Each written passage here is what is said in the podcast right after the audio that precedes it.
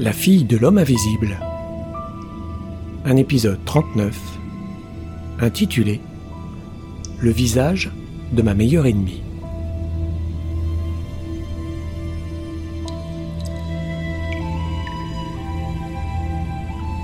Qui êtes-vous? Akiko remontait le cours des événements de son arrivée sur l'île? L'œil du cyclone, la reprise de la tempête, sa chute, l'inondation, et puis son irréversible phobie de l'eau. Elle se voulait rationnelle, elle voulait comprendre. Dans son dos, à quelques mètres, le grondement assourdissant du torrent. Un à un, ses membres questionnaient sa douleur. Son torse, ses bras, ses jambes meurtries, excoriées. Oh, son corps avait résisté, il s'était défendu même. Il n'aurait pas dû les contractions avaient causé des lésions aussi vives que celles infligées par la puissance des flots. Une plaie coulait dans ses cheveux mouillés.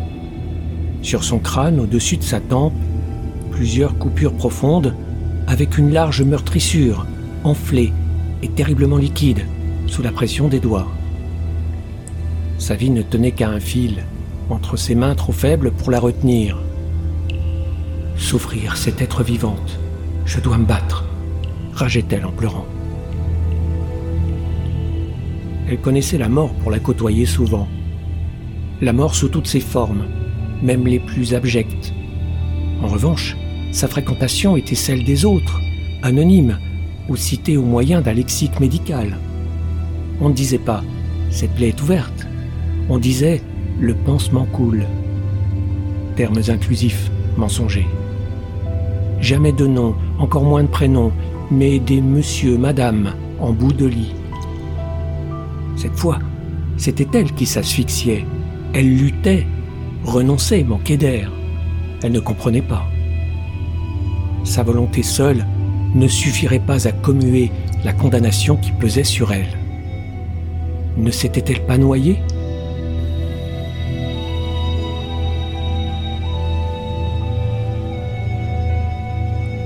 Première personne à qui Akiko pensa fut Mia, avec le secret espoir qu'une once de son souffle eût atteint la petite fille. Espoir vite déçu. Le réalisme se devait au péril. Ne t'inquiète pas, Mia, lui disait son père sur un ton étudié. Tes larmes n'y changeront rien. C'est elle qui t'a confié à moi. C'est moi qui vais m'occuper de toi maintenant. Tu vois, j'avais raison. Le salaud. Rien que pour cela, je voudrais me lever. À l'hôpital, même topo, mais par le courrier interne. Ceci pour respecter la douleur des proches dans le service, dirait-il. La direction annonce, avec une grande douleur, la disparition en des circonstances non encore élucidées de notre collègue Akiko Weiss, ce jour, après une longue et douloureuse agonie dans cette gadoue au bout du monde. Dieu, une cérémonie, leur indifférence ne sera pas suffisante. Il faudra lui coller la douleur, comme si j'étais morte. Un bruit lui coupa le souffle. Plus bas dans une galerie, une poutre venait de céder. Par-dessus le plongeon, dans les eaux tourbillonnantes, la voix encore s'adressait à elle. Tu la reverras, ne t'inquiète pas. Grégoire, c'est toi? Je reconnais ta voix, dit-elle haletante.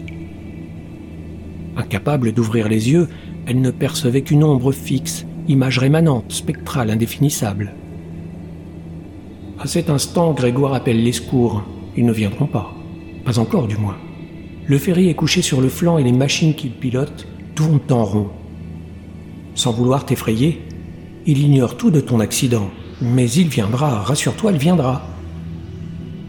Vous nous connaissez Et Marik Où se trouve Marik Ta sœur se fait un sang d'encre, elle s'affole à proximité de l'éboulement. Elle prend sur elle pour ne pas s'enfuir. Sa peur du vide ne l'a jamais vaincue. Elle se sent seule, perdue, dans cette jungle hostile. Je m'en veux terriblement de lui infliger cela. Akiko avait entendu cette voix autrefois, il y a longtemps, très longtemps. Ce timbre nasal, guttural de fumeur me rappelle. Non, Ce ne peut pas être lui, c'est impossible. La voix la coupa net. Ne t'emballe pas. Tes pensées sont décousues, un effet post-traumatique dû à ta chute. Et puis, tu as avalé beaucoup d'eau. Reprends tes esprits, respire un bon coup et ne réponds pas avant d'avoir posé la question. La vie persiste quelques secondes dans le cerveau. Si mon corps subit un trauma, mon cerveau se met en mode sans échec. Je dois être en train de délirer. C'est la lumière qui te tient éveillé.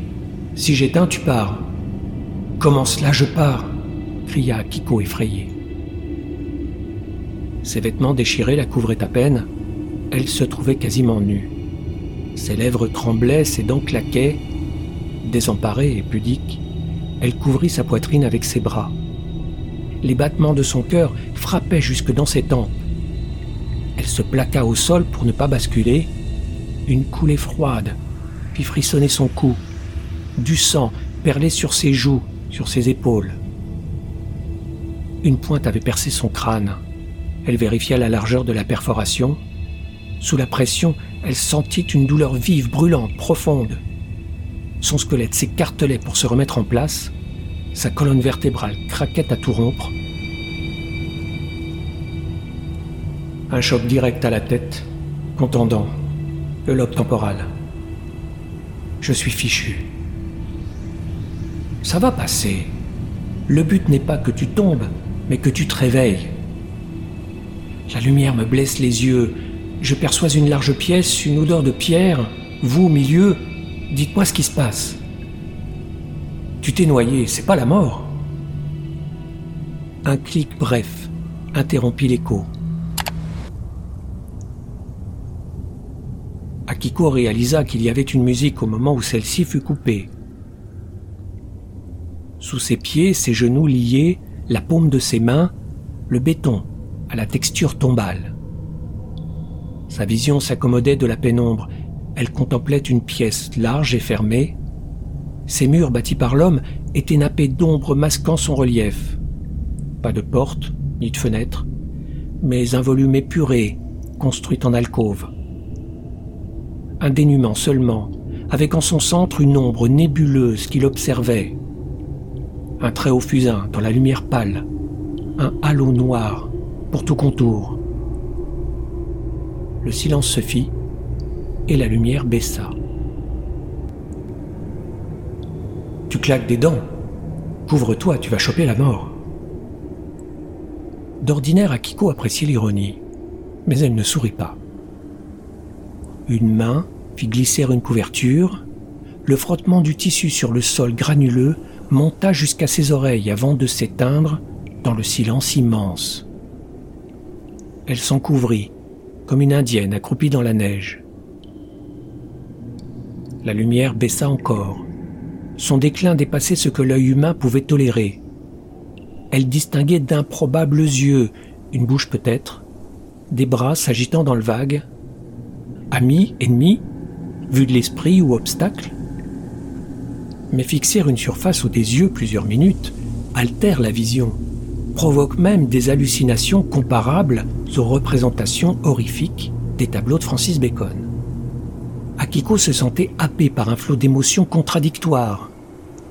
Geisha de Kyoto, elle se trouvait accroupie pour le service du thé.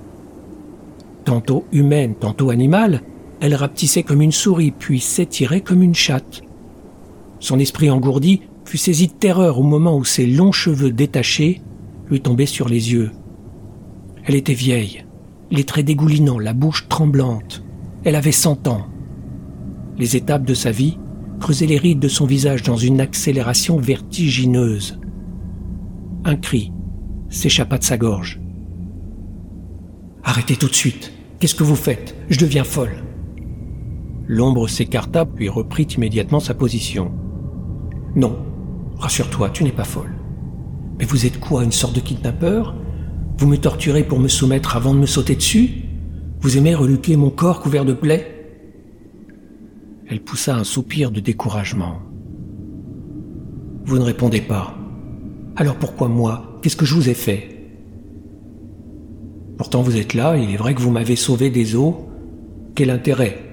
Auriez-vous à me Peut-être devrais-je vous remercier Je suis désolé.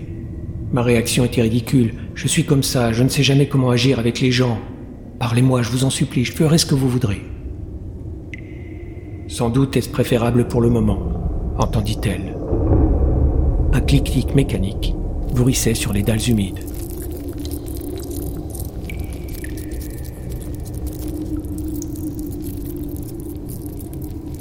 Était-ce par curiosité ou pour obéir à une pulsion instinctive Le toucher est le seul sens qui implique le corps dans son entièreté.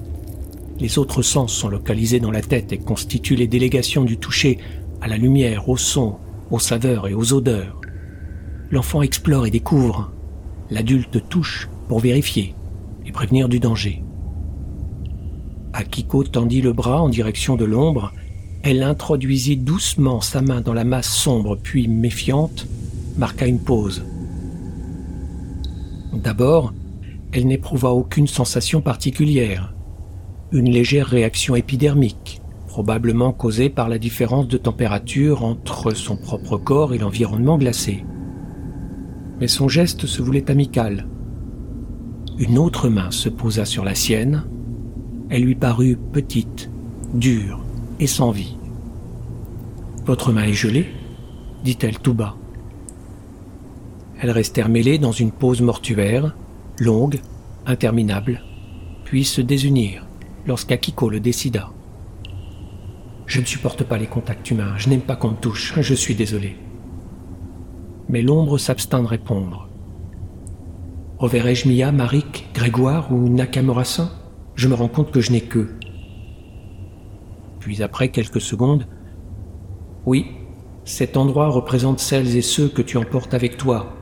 Chacun se distingue par un fait, un souvenir qui t'aura marqué, un passage de ta vie propre à définir ce que tu es, ce que tu as été, ce que tu seras à jamais. Les plus importants d'entre eux sont et resteront à tes côtés. Il te suffit pour cela de le vouloir et de suivre la voie sur laquelle je t'ai placé.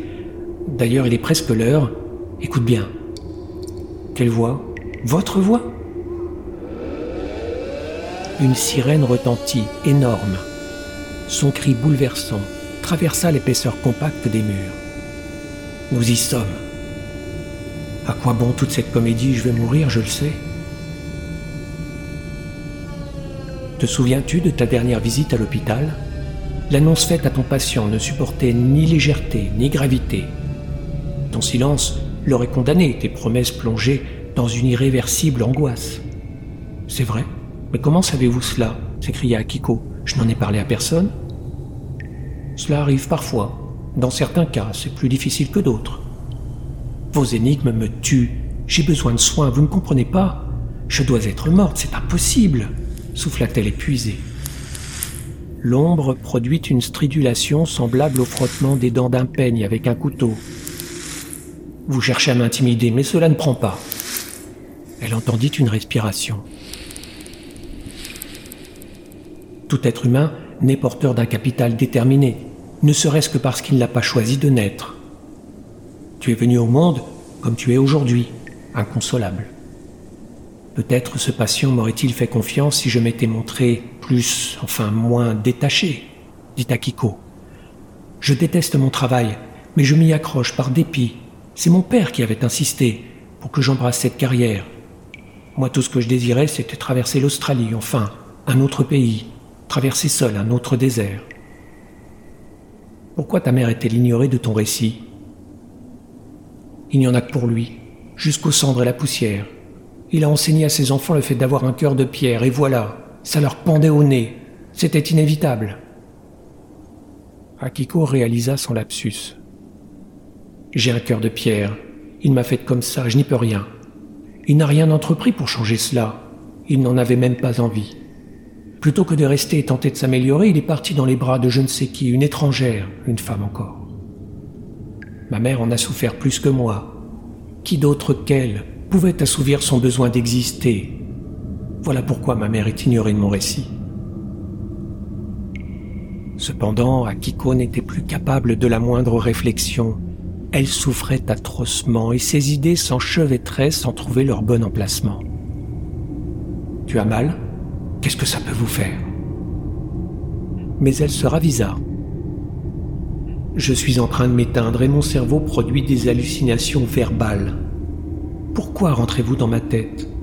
Si je me recevais en consultation, je me redirigerais en urgence en traumatologie avec un courrier à destination de mon collègue psychiatre. Fichez-moi la paix, une fois pour toutes. Elle essuya le sang qui brouillait sa vue. À ses pieds, sur ses mains, une flaque rouge, noircie par la boue. Êtes-vous celui auquel je pense? demanda-t-elle enfin. Une projection, un fantôme? Oh, ce désir n'est pas de moi, il est vieux comme le monde, je veux dire en tant qu'homme, époux ou père. Père? J'éprouve quelque honte à écrire de pareilles sottises, mais nous en sommes arrivés à ce point où personne ne semble plus pouvoir agir sans céder à la tentation du surnaturel, voire du virtuel. Alors je m'y soumets. J'ai fait en sorte que ce subterfuge ne constitue pas un obstacle à ton entendement. Mon entendement L'ombre se posa avec tristesse. Tu as raison de vouloir revenir à la réalité, celle de ton état, celle des autres, la mienne. La vérité se situe dans le réel, comme appréhender de façon concrète la nécessité de prendre soin de toi, de te protéger. Je te parle de lâcher prise, ce que ton père a tant cherché à réaliser sans y parvenir. Combien de fois ne t'es-tu pas dit c'est trop dur, les autres n'y comprennent rien Autant qu'il t'en a fallu pour te persuader d'avoir raison et de t'accrocher. Une ombre me fait la morale, mais c'est le monde à l'envers. Une douleur pointue lui perça le côté du crâne. Le monde à l'envers, oui, ou plutôt celui d'en bas. Aussi, la plupart des gens trouveront-ils, en jetant un regard rétrospectif sur leur vie à son déclin, qu'ils l'ont vécu tout entière par intérim, et ils s'étonneront de voir que ce qu'ils ont ainsi laissé passer sans y prêter attention et sans en jouir, c'était leur vie même, c'était la chose même dans l'attente de laquelle ils vivaient. C'est là, en règle générale, le cours de la vie de l'homme. Trompé par l'espérance, il danse dans les bras de la mort. Une de mes lectures d'adolescente, répondit Akiko. Schopenhauer. Comment expliques-tu que tu t'en souviennes par cœur? C'est un don que m'a transmis mon père, une malédiction devrais-je dire. Se souvenir de tout, en boucle et sans motif l'aiguille d'une minute qui croit celle des heures dans un mouvement perpétuel. Vivre, seulement vivre pour voir des visages humains, sans masque ni artifice, entendre le son de la voix humaine et faire entendre la mienne. Je n'ai aspiré qu'à cela toute ma vie. Je l'avoue, mes efforts ont été vains. Ces questions n'ont pas trouvé une seule réponse. Pire encore, je me suis vu méprisé pour les poser avec autant d'insistance. De qui suis-je né? Comment ai-je vécu? Et maintenant? Comment vais-je mourir La limite infranchissable se situe là. Si la question est humaine, la réponse ne l'est pas. À la question La Terre est-elle plate? Tu n'auras pas deux opinions divergentes, l'une qui a raison et l'autre dans l'erreur, mais au final une cacophonie de virgules et deux camps qui ont tort sans chercher à en démordre. Je m'en fiche, répondit Akiko. Moi je veux vivre, ne plus avoir peur de l'eau, revoir le soleil, respirer l'air marin, admirer le bleu du ciel, les vagues, et m'étendre dans le sable sans redouter qu'il m'engloutisse. Et pendant que j'y suis, apprécier le vin aussi, oui le vin, et succomber à l'amour, moi qui ignorais jusqu'à son nom. Savez-vous que la durée moyenne d'une étreinte entre deux personnes est de trois secondes? Je me suis privé de cette éternité. Akiko, troublé par ses aveux, baissa la tête. Ne renonce pas. Il n'est pas l'heure. À quoi bon épiloguer sur le passé répondit-elle. La vie me quitte. Je ne sens plus mes jambes. Désires-tu réécrire les moments clés de ton histoire d'un point de vue plus empathique? Je veux dire te libérer des souffrances du passé? N'éprouvez-vous donc aucune compassion? De quelle empathie parlez-vous? Tu te sentirais moins perdu, moins blessé qu'en ce moment saigné à blanc Je vois, répondit Akiko. Vous allez me demander de pardonner, me vanter les vertus de l'amour, du partage et de toutes ces fadaises. J'ai cru un instant à une garde à vue. J'assiste à un rendez-vous chez le psy. Laissez tomber, je connais la musique. C'est un choix, comme un moyen de se libérer des cauchemars du passé. Ne me citez pas Eckhart, je ne veux pas. Je dépose ma colère parce que mon fardeau est trop lourd à porter. De ta réponse, ton choix, ta décision, dépendra ton avenir dans cette enceinte. Oh, tu refuses les histoires d'amour sentimentales et que de bons sentiments, je ne te décevrai pas. Nous, nous devons décider entre vivre et mourir. Mais dans les deux cas, il te faudra lâcher prise. L'ombre s'inclina, puis enveloppa Akiko dans son manteau vaporeux et sombre. Retenant sa respiration, comme si elle se trouvait submergée, la jeune femme obéit. Tout était si noir, si épais. L'extrémité de ses doigts tendus atteint une surface souple, semblable à une membrane. Geste instinctif et réfléchi, trancher, battre, franchir l'obstacle. Akiko exerça une pression pour la percer. Une porte fermée qui ne voulait pas s'ouvrir. Elle entendit une déchirure. De peur, elle bondit en arrière. L'ombre bouleversée roula sur elle-même. Un son familier allait et venait en suivant le mouvement de l'air. L'ombre se métamorphosait, un visage se dessinait sous les volutes grises et diffuses. Les traits devinrent précis, un point de lumière, puis un second, écarta les ténèbres. Marik, est-ce toi? L'esprit d'Akiko chancelait. Peut-être pleura-t-elle. Elle si forte, si distante, si impénétrable aussi, avait-tu peur de l'eau, des silences, de la lumière éclatante, des claquements et des bruits ambiants, de l'air chaud qui lui provoquait des migraines, de la vitesse comme de la hauteur, de la foule des autres, de la maladie, du monde tel qu'il était? Son corps brûlant ruisselait de fièvre, sa blessure ouverte ne lui accorderait aucune grâce. Elle retint son cri. Sa propre image, insoutenable, la fixait avec une intensité proche du défi, l'obligeant, à nouveau, à baisser les yeux. Fallait-il que cela se terminât ainsi demanda-t-elle effondrée.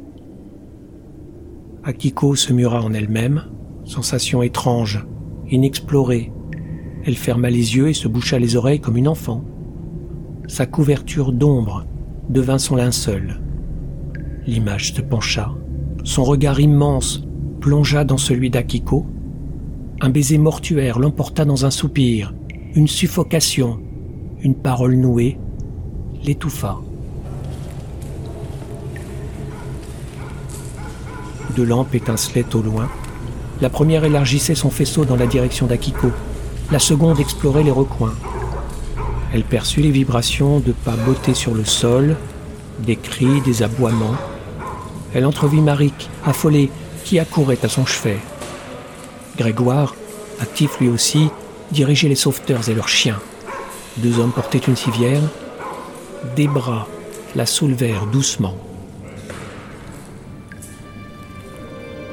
C'est alors qu'une araignée aux facettes luminescentes fila dans une cavité, la laissant pour morte.